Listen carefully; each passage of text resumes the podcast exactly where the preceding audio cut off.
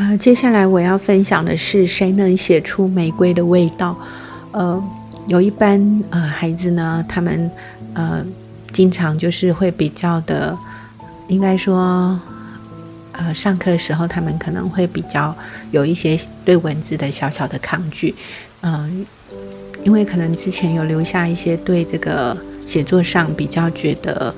嗯，不是那么能够自然而然表达的一些经验。那有一天呢，我就带着一束，呃，红色的玫瑰花到了教室。我选了一个很特别的瓶子，就是它是类似一个铁铁的那种瓶子，有点像锡的，就是。那个旗的颜色一种铁灰色，然后上面有一些不同的笔触跟痕迹。当你把一整把玫瑰花放置在这个瓶子里的时候，就形成一种很特别的对比。嗯，然后，然后这个玫瑰在教室就绽放着它的芬芳。那我在这个玫瑰跟这个花瓶的这个对比之下，我点了一一根白色的蜡烛，然后铺上了桌垫。放在教室的正中央，我要孩子静下心来，先用他手中的笔画一个静物写生，然后去画完之后，我再请他们到前面，每个人都取一支玫瑰到他的眼前，让他们更细致的去感受描摹这个玫瑰花的花瓣的肌理，去感受一下它的芬芳。那在这过程中，他们开始仔细的看到那个红。艳红色有不同深浅，然后花瓣上还有更细致的纹路。那花瓣与花瓣的包覆其实是很美的。那在这个过程中也闻到淡淡的花香，枝枝梗跟叶面，哈，它有一些锯齿状，还有刺刺的感觉。他们也看到一些小小的刺，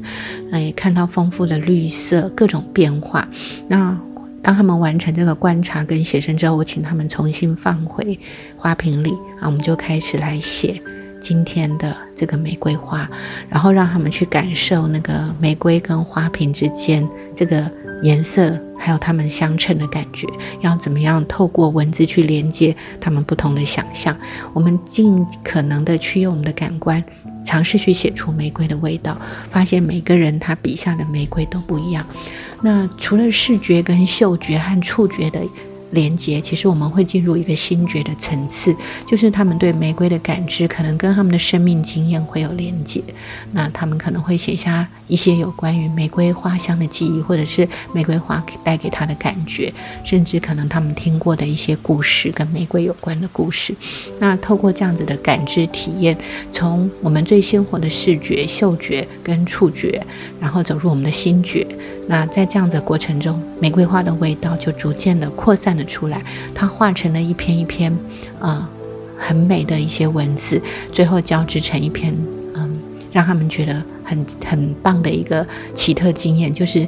一个一篇文章就在这样子的一个体验过程中逐渐形成。那他们发现说。谁能写出玫瑰的味道？我可以写出来。他是透过自己鲜活的感官觉受，甚至去连接自己心灵过去的对于玫瑰的印记，或者是它的芬芳、它的味觉启发了他过去的记忆，或者是玫瑰花的形象开启了他一些生活的经验，或者是他所聆听过的故事。在这样的过程中，玫瑰花它成了一个触媒。然后引领孩子走入了他们生命存在体的一个感官觉受，甚至唤起他内心的记忆。于是，在这样的过程中，眼前的一盆玫瑰花，呃，竟然可以引领孩子静下心来，然后写出了一篇一篇，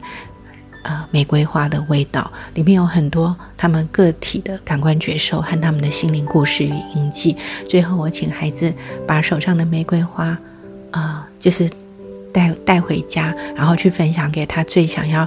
向他表达这个玫瑰的芬芳与爱。于是很多孩子可能拿回去送给了他的家人。嗯，下一堂课我请他们分享，有的送给妈妈，有的送给奶奶，然后有的孩子就给自己的姐姐或妹妹，有的人自己放在自己的桌前。其实我觉得这样的过程非常的美。其实花就是宇宙中一个最美的象征，它也是代表生命体的一种绽放，一种芬芳。我想这样子的一个过程中，